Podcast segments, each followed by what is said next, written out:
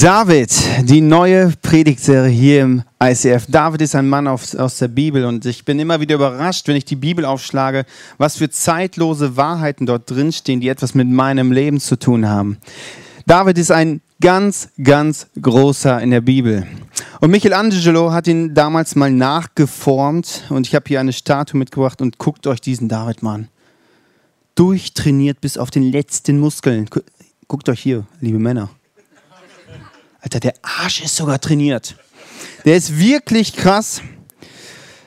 Also die erste Celebration ist immer U18, ein zweites Ü18. Also da, wo wir ihn schlagen können, liebe Männer. Wenn das in den Muskeln wird schwer, ich bin am Trainieren. Aber wo wir ihn schlagen können, ne?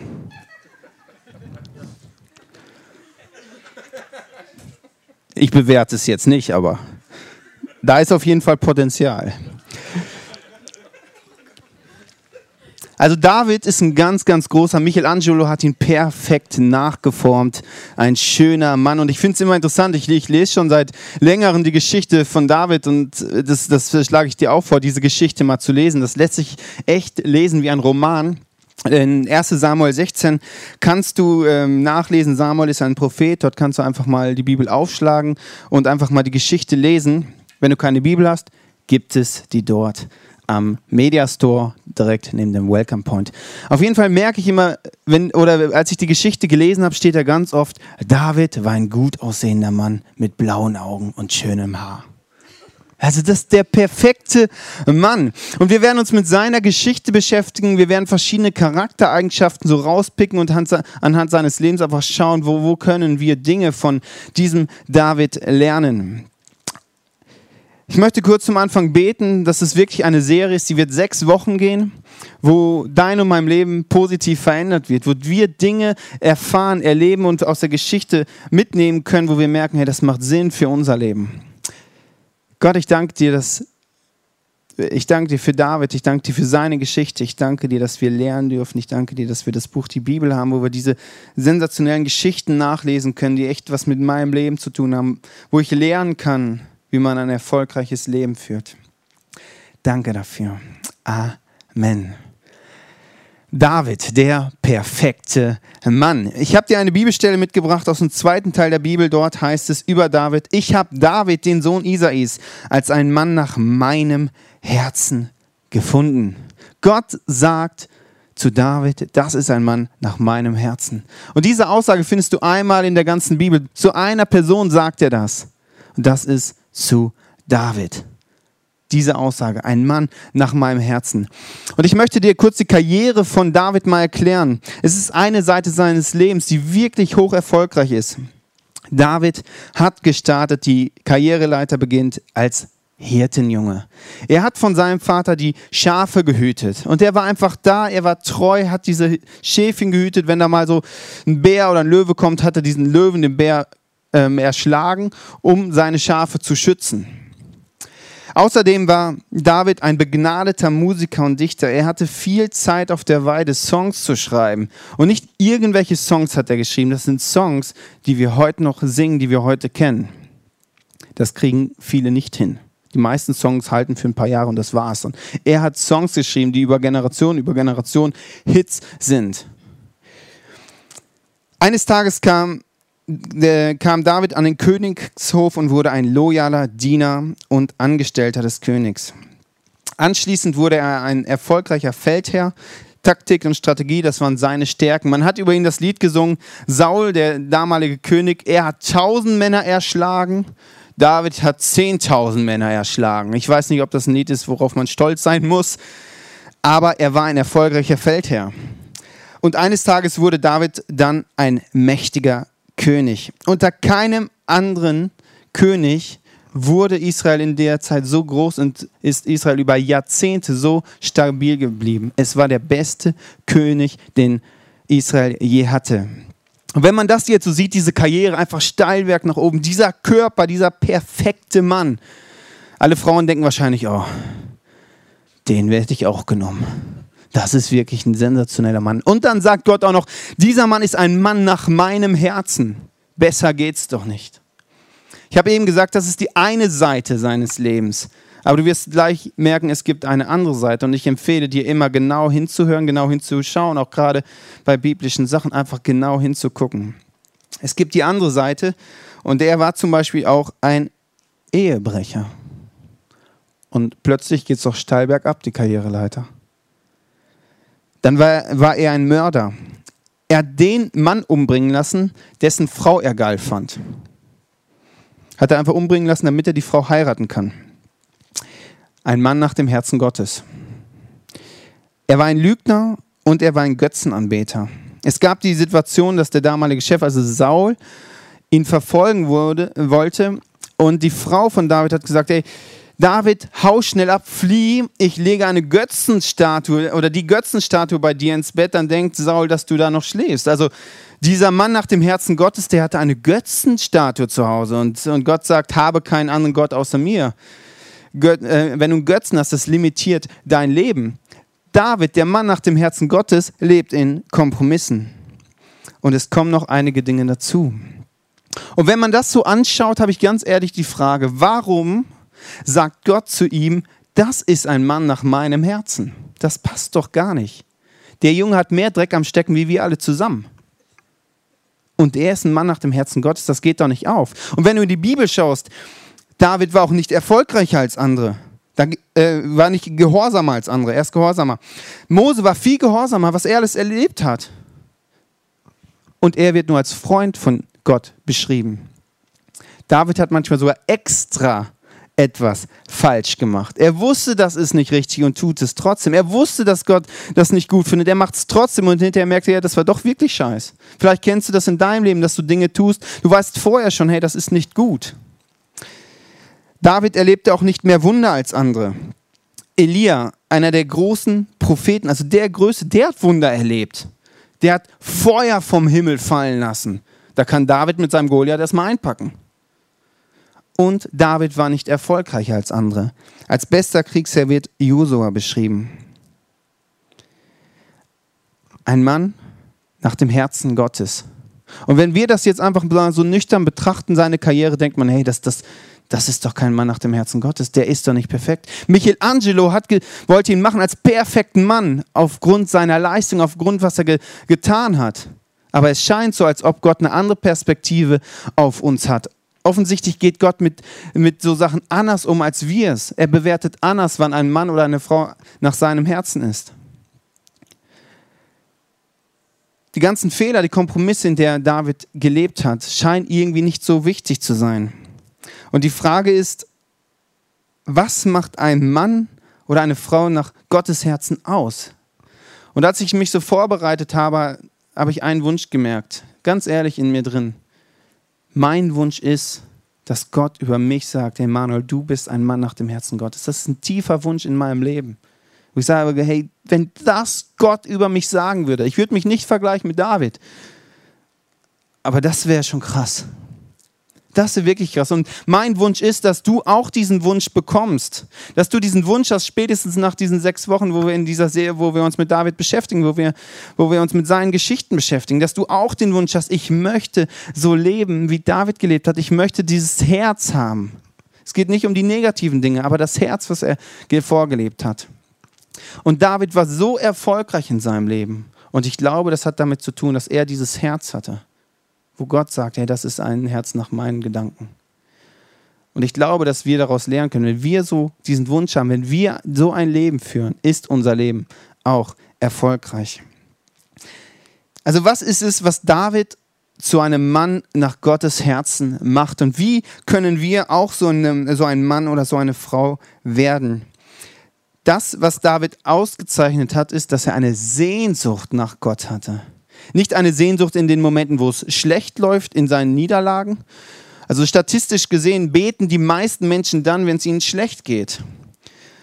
David hat mit Gott Zeit verbracht, als, er, als ihm gut ging, in seinen Erfolgen. Da gibt es die Situation, dass David die Bundeslade zurück nach Jerusalem holt. Und die Bundeslade steht im Alten Testament für Gottes Gegenwart, Gottes Präsenz. Und er holt diese Bundeslade mit einem riesen Team zurück. Es ist eine weite Strecke, mehrere hunderte Kilometer. Und was machen sie? Ich will es dir kurz mal zeigen. Sie nehmen die Bundeslade hoch, gehen sechs Schritte, eins, zwei, drei, vier, fünf, sechs, kleine oder größere, stellen die Bundeslade ab und worshipen Gott, danken Gott, opfern Gott, dass sie die Bundeslade wieder nach Jerusalem holen können. Sechs Schritte ist nicht so weit, wenn du mehrere hunderte Kilometer läufst. Das ist eine krasse Strecke. Und die Zahl 6 steht im biblischen Sinne für Fleisch, für mein Ego. Und was David damit ausdrücken wollte, ist äh, nach jeden sechs Schritten, Gott, verändere mein Herz. Nimm mir mein Ego weg. Nimm mir das, was mich limitiert. Nimm mir meine Unfreiheit. Das hat er nicht gemacht, weil er so erfolgreich ist, sondern das war ein, eine Sehnsucht in seinem Herzen, wo er sagt, alle sechs Schritte, Gott, flehe ich dich an, verändere mein Herz. Hol mich raus aus meinen Unfreiheiten. Und das ist eine Sehnsucht, die ihn auszeichnet. Und ich weiß nicht, was du beten würdest, wenn, wenn Gott sagen würde, du hast ein Gebet frei. Egal, um was du mich bittest, du bekommst es. Ich möchte dir sagen, was David gebetet hat. Um eines habe ich den Herrn gebeten. Das ist alles, was ich will. So, solange ich lebe, möchte ich im Haus des Herrn bleiben. Dort will ich erfahren, wie gut der Herr es mit mir meint. Still nachdenken im heiligen Zelt. Er sagt, mein größter Wunsch ist es, an Gottes Herz zu sein, bei ihm zu sein, ihn immer mehr kennenzulernen, ihn zu erfahren, mit ihm Kontakt zu haben, mit ihm Freundschaft zu leben. Wenn ich das so höre, denke ich, ist schon recht langweilig. Den ganzen Tag so mit Gott und sonst nichts. Aber David hat eine Sehnsucht. Er sagt, hey, ich habe mir meine Finger so verbrannt, als ich Ehebruch begangen habe. Ich habe mir meine Finger so verbrannt, als ich die Leute umgebracht habe. Ich habe so viel Mist in meinem Leben gemacht. Es gibt nichts Besseres, als im Hause des Herrn, als bei Gott direkt zu sein, mit ihm Herz zu Herz zu leben. Das ist Sehnsucht. Das war sein größter Wunsch in seinem Leben. Was Mose sonst noch auszeichnete, ist, dass er eine All-in-Mentalität hat. Er hat alles investiert von seinem Privatbesitz, dass der, die erste Kirche, dass der Tempel gebaut werden konnte. Er hat alles investiert für Gott. Sehnsucht, All-in-Mentalität. Und was man aus menschlicher Sicht auch nicht sofort sieht, ist, er lernte aus seinen Niederlagen.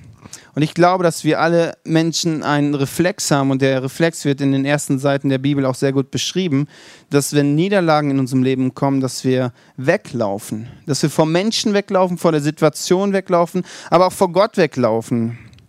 Und da gibt es die Situation, dass Adam der erste Mensch, der wirklich in diesem Paradies ist, den, den göttlichsten Zustand, den du dir in deinem Leben nur wünschen kannst. Er ist da, begeht einen Fehler, vertraut Gott nicht. Und was macht er? Er zieht sich zurück, er versteckt sich vor Gott. Er denkt, ich kann so nicht vor Gott gehen, ich bin ein Versager, ich habe es nicht hingekriegt. Vielleicht kennst du manchmal das Gefühl, dass du denkst, ich bin ein Versager. Und Adam zieht sich zurück und versteckt sich. Aber ganz ehrlich, Meine Frage. Wo willst du dich vor Gott verstecken? Wie ist das möglich? Das, das geht nicht auf. Gott, Gott weiß alles und er sieht alles. Also du kannst dich nicht irgendwie in eine Höhle verstecken. Also als ob Gott verwundert ist, oh, oh Höhlen gibt es da auch auf der Erde. Das wusste ich jetzt nicht. Wo willst du dich vor Gott verstecken? Wir laufen bei Fehlern und Kompromissen von Gott weg. Wir haben die Tendenz. David macht genau das Gegenteil. Er rennt zu Gott hin und sagt, Gott, hier bin ich. Du siehst den Scheiß in meinem Leben. Ich habe Mist gebaut. Es tut mir leid. Verändere mein Herz, dass ich das nie, nie, nie, nie wieder tue. Und als er die Ehe bricht, was macht er? Er rennt nicht weg von Gott. Er rennt zu Gott hin und sagt, Gott, Du siehst wieder missgebaut, Leute verletzt.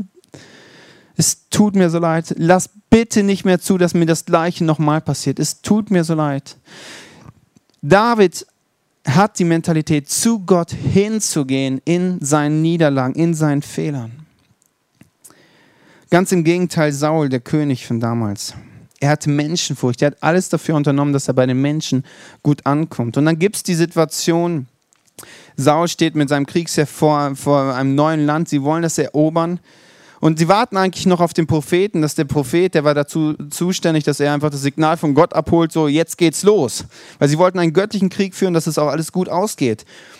Aber die Leute, das, das äh, Kriegsheer von Saul hat gesagt, ey, lass uns doch anfangen, was müssen wir auf diesen alten Mann warten? Lass uns doch jetzt Gas geben. Und Saul sagt, okay, äh, dann fangen wir halt an. Und irgendwann kommt der Prophet und fragt, Saul, warum hast du nicht auf mich gewartet? Und Saul redet sich raus. Saul hat Ausreden. Ausreden bei Gott sind genauso blöd wie weglaufen. Gott weiß eh alles. Saul wichtigster Wunsch ist, dass das Bild nach außen bewahrt wird, dass ich nach außen gut dastehe. David war es wichtig, dass er vor Gott gut dasteht. Das war sein Herz. David rennt beim Versagen zu Gott und das zeichnet ihn als Mann nach dem Herzen von Gott aus. Was ihn noch auszeichnet, ist, er kannte das Wesen von Gott und lernt es immer mehr und mehr kennen. David wusste, dass Gott kein Zeigefinger Gott ist, böse, böse, das darfst du nicht machen. Ich glaube, wir in Deutschland haben sehr oft das Bild äh, von Gott, dass der wirklich so, der wartet nur darauf, dass wir einen Fehler machen. Und wenn wir einen Fehler machen, dann haut er uns so richtig einen rein, macht er uns so richtig schlecht. Wir haben wirklich so ein Bild von Gott, wo, wo, wo David sagt, hey, das, das, das passt nicht. David kannte das Wesen von Gott. Und Jesus hat einmal gesagt, Kommt her, die ihr mühselig und beladen seid. Ich möchte euch erquicken, ich möchte euch Gutes tun. Und Jesus wird in der Bibel als Arzt beschrieben, als Arzt, der dafür da ist, deine seelischen, körperlichen und geistlichen Verletzungen zu heilen. Und Jesus einer sagt, ey, komm her, ich bin kein Gott, der mit dem Zeigefinger daherkommt und dich so richtig schlecht macht, der irgendwas von dir will, sondern ich bin ein Gott, der das Beste für dich möchte, der deine Verletzung heilen möchte, der an dein Leben interessiert ist. Und das kannte David. David wusste es, David vertraute Gott. Und es gibt die Kampfsituation, wo David über, gegen einen übermächtigen Gegner namens Goliath kämpft. Und wir schauen uns die Geschichte in den nächsten Wochen noch genauer an. Saul sagt im Vorfeld zu David, Saul hätte eigentlich kämpfen müssen. Er war der König von Israel zu der Zeit. Er hätte kämpfen müssen, aber er hat sich nicht getraut. Und Saul sagt zu David, ey David, ganz ehrlich, du bist so klein. Wie willst du denn gegen den gewinnen? Du hast keine vernünftige Ausbildung. Du hast eh keine Chance. Saul rechnet nur mit menschlichen Möglichkeiten. David dagegen kennt Gott. David weiß, dass Gott ihm geholfen hat gegen die Bären, gegen die Löwen damals auf der Weide. David wusste es, er kannte Gott und kennt Gott und weiß, dass Gott ihn unterstützen wird. Und er rechnet mit göttlichen Möglichkeiten. Und David tritt gegen diesen übermächtigen Gegner an. Und David weiß, diesen Typen, ich kann den gar nicht verfehlen. Ein Riese, der ist so groß, da kann ich Hacke sein, dann treffe ich den noch irgendwie mit meinem Stein. David rechnet mit Gottes Möglichkeiten und weiß, dass er ihn unterstützen wird. Wie es ausgeht, wirst du in den nächsten Wochen erfahren. Ich will nochmal den, euch den Bibelvers vom Anfang vorlesen aus einer anderen Übersetzung. Da steht nämlich eine Erklärung, warum David ein Mann nach dem Herzen Gottes ist. Ich habe David, den Sohn Isais, gefunden, einen Mann, der mir Freude macht. Bei allem, was er tut, wird er auf mich hören. Gott ist sich sicher, er wird alles umsetzen, was ich ihm sage. Das Problem in unserem Leben ist oft, dass wir gewisse Schubladen in unserem Kopf haben. Ich weiß nicht, ob du letzte Woche da warst, du kannst dir gerne online den äh, Podcast reinziehen. Wir haben Schubladen in unserem Kopf, wo wir ein gewisses Gottesbild haben, wo wir wissen, okay, so und so ist Gott. Und Saul hatte das Problem. Saul hat viele Kriege geführt und am Anfang hat er Gott gefragt, Gott, wie, was ist deine Strategie, wie willst du es machen? Und irgendwann hat Saul aufgehört, weil er gesagt hat, okay, Schublade auf, ich weiß, wie Gott ist. Der hat es letztes Mal so gemacht, deswegen wird er es diesmal auch wieder so machen. Und er hat versucht, mit der gleichen Strategie das zu machen. Hat sich auch recht verbrannt, hat gemerkt, das geht nicht auf. David dagegen weiß, dass ich Gott nicht in eine Schublade packen kann. Dass es heute so ist und morgen so ist. David war immer wieder an Gottes Herz. Gott, wie willst du das machen? Wie siehst du mich? Was sind die nächsten Schritte? Was hast du mit uns vor? Der ist immer wieder, hat er nachgefragt und nachgefragt und nachgefragt. Immer wieder den, den Kontakt, die Beziehung zu Gott gesucht. Und deswegen ist sich Gott sich sicher, hey, alles, was ich ihm sagen werde, wird er auch ausführen weil ich kenne David. David ist ein Mann, das ihm ist wichtig, was ich denke. Der letzte Punkt, den David ausmacht, ist, wenn wir verletzt oder enttäuscht sind, haben wir auch die Tendenz, wegzulaufen in menschlichen Beziehungen, in Freundschaften und auch in der Beziehung zu Gott, wenn wir verletzt sind, enttäuscht sind von Gott, dass wir wegrennen. Ich weiß nicht, ob du heute vielleicht zum ersten Mal da bist. Ich weiß nicht dein Gottesbild. Vielleicht, wenn du ehrlich bist, sagst du eher ganz ehrlich, ich kann an Gott nicht glauben. Weil ganz ehrlich, ich, das, was der in der Welt zulässt, das kann ich nicht verstehen. Dass Kinder in Afrika sterben, das kann ich nicht verstehen. Und das ist so ein Ding, wo du, wo du sagst, eigentlich möchtest du mit diesem Gott nichts zu tun haben. Und David macht es anders. David geht mit seinen Verletzungen, mit seinen Enttäuschungen zu dem einzigen Ort, der effektiv und wirklich Veränderung schafft. Und das ist zu Gott.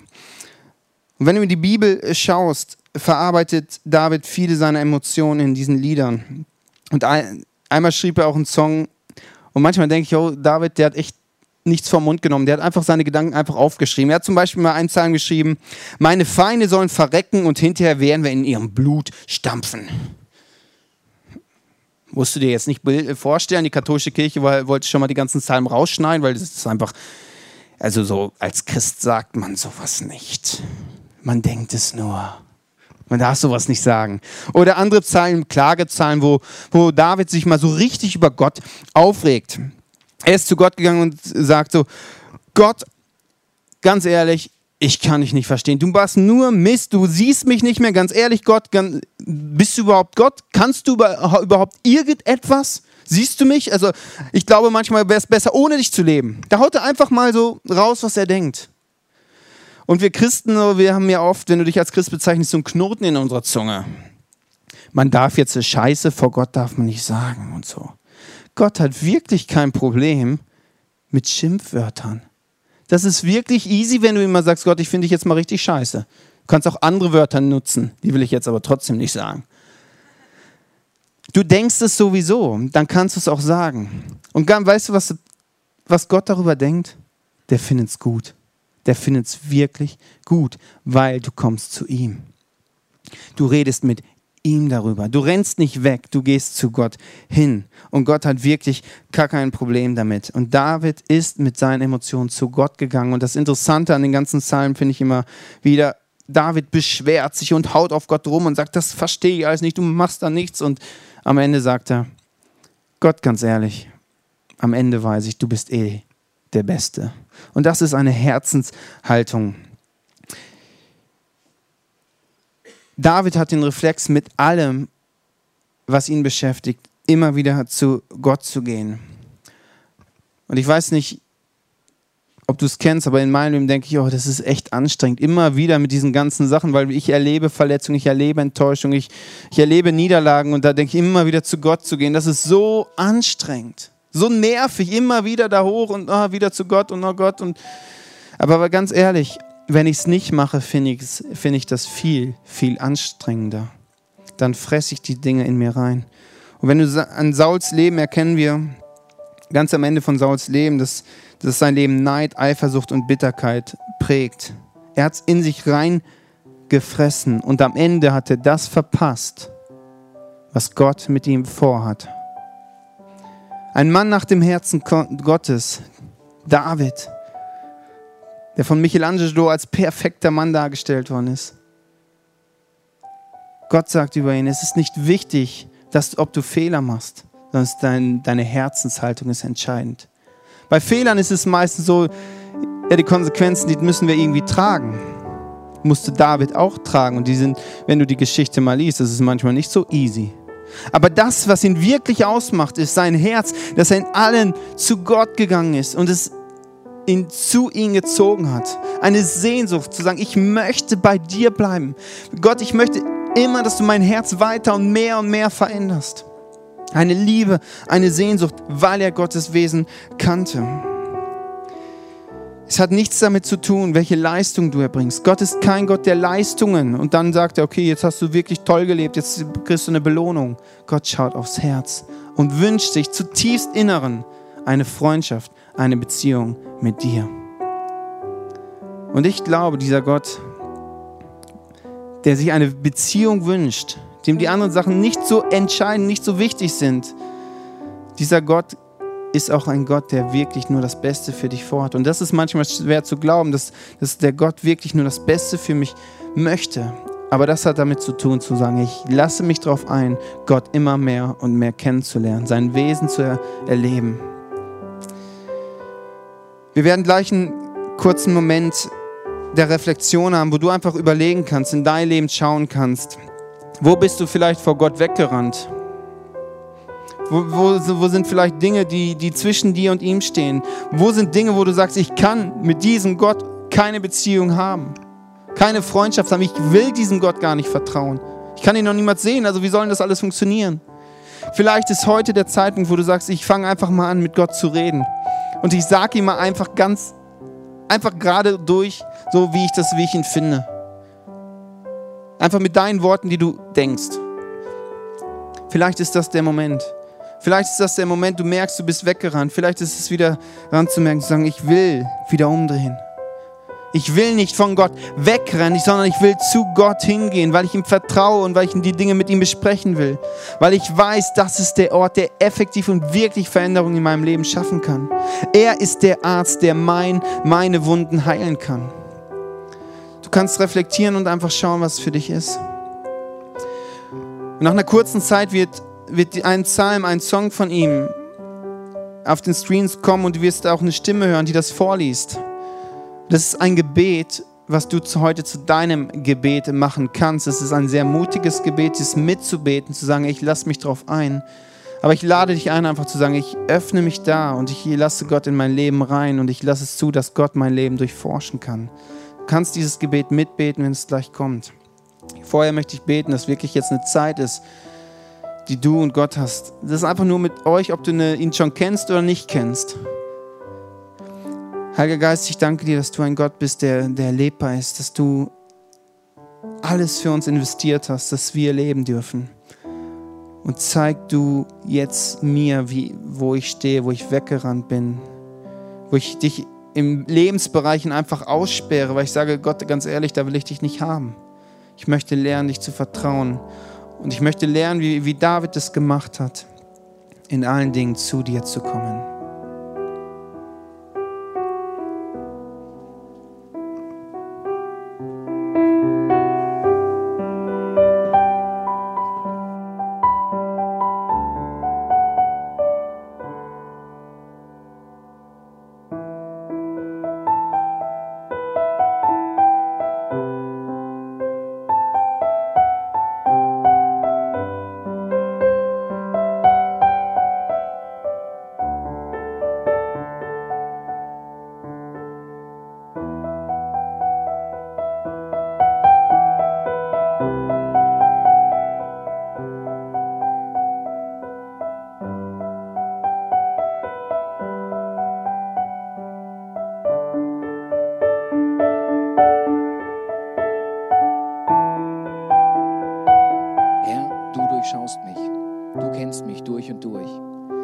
Sitze oder stehe, du weißt es.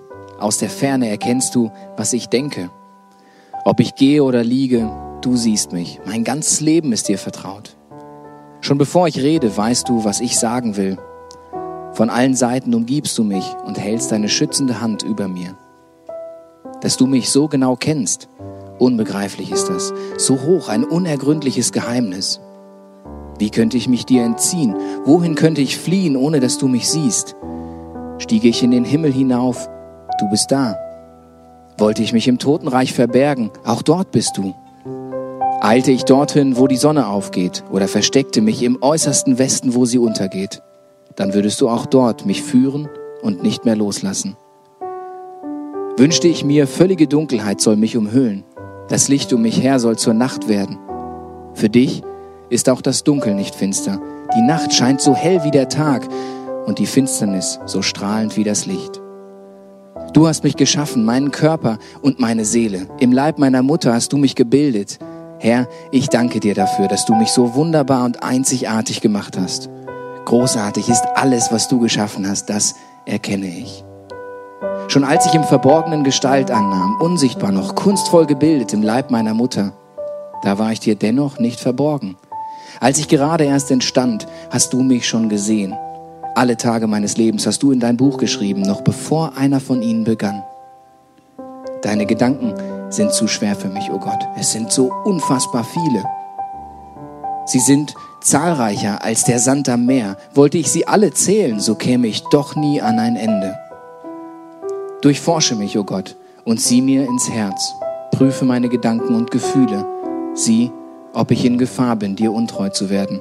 Dann hol mich zurück auf den Weg, der zum ewigen Leben führt.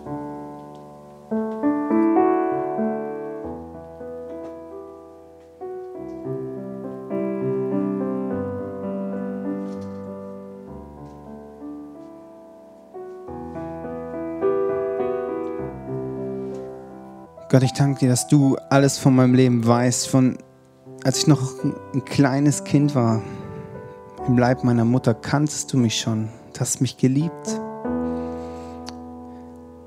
Und mein ganzes Leben ist dir bekannt. Mein Wunsch ist, dass du in mein Leben kommst und ich dir vertrauen kann in allem, was ich tue. Mein Wunsch ist, das Beste rauszuholen. Und ich möchte erkennen, in Davids Geschichte, dass das Beste für mich ist, an deinem Herz zu sein. Dass es nicht darum geht, was ich tue, was ich leiste, sondern am Ende, wie nah ich an dir dran bin. Ich danke dir, dass du ein Gott bist, der immer und immer wieder vergibt, wenn ich Fehler mache aber ich danke dir, dass du immer wieder mir helfen möchtest, dass ich rauskomme, dass ich wirklich das Beste aus meinem Leben hole, indem ich Dinge, die nicht gut für mich sind, wirklich nicht mehr tue. Danke für, dass ich den Zugang zu dir haben darf, dass du ein Gott bist, der, den man einfach anrufen kann, den man einfach ansprechen kann und du möchtest uns alles geben, was wir brauchen. Und am Ende wünschst du dir eine Freundschaft mit mir. Danke dafür. Amen. Ich möchte zum Schluss noch eine Geschichte erzählen. Da war ein junger Mann, der ist Dominik. Als Dominik vier Jahre alt war, starb über Nacht völlig unerwartet plötzlich sein zwei Jahre jüngerer Bruder. Einfach mitten in der Nacht, plötzlich morgens war er weg. Und Dominik hat es nicht verstanden und er ging jeden Tag zu der Mutter und sagte, Mama, wo ist mein Bruder? Ich vermisse ihn so, wo ist der denn? Und die Mutter sagte, ihm geht's gut, er ist an einem besseren Ort. Aber er verstand es nicht. Am nächsten Tag ging er wieder, Mama, wo ist mein Bruder? Ihm geht's gut, mach dir keine Gedanken. Aber er verstand es nicht. Mama, wo ist mein Bruder? Immer wieder. Er verstand es nicht. Und die Mutter sagte wieder, ihm geht's gut. Und dann eines Tages hatte er einen Traum. Er schlief und es war wie real in seinem Kopf, wo er gemerkt hat, wo, wie Gott ihm begegnet und sagt, dein Bruder ist bei mir, es geht ihm gut. Von diesem Moment aus hat er fünf Jahre mit keinem mehr darüber geredet. Dieser Mann schreibt heute Lieder. Wir werden gleich ein so ein Lied singen, das ist tief aus meinem Herzen. Und wenn ich diese Geschichte kenne, bekommt das eine andere Bedeutung. Dieser Junge hat etwas erlebt, wo ich denke, dass das wünsche ich keinem. Wie kann Gott das zulassen? Aber er ist mit seinem Schmerz nicht weggerannt, sondern er ist hingerannt zu Gott. Und er sagt am Ende, es gibt nichts Besseres, wie mit Gott unterwegs zu sein. Das ist eine krasse Geschichte, wenn ich das höre. Lass uns aufstehen und diesen Song singen. Das, was er schreibt, habt das einfach im Background, was er erlebt hat. Nimm es als Motivation in deinen Verletzungen, in deinen Niederlagen, in diesen Dingen nicht wegzurennen von Gott, sondern zu Gott hin.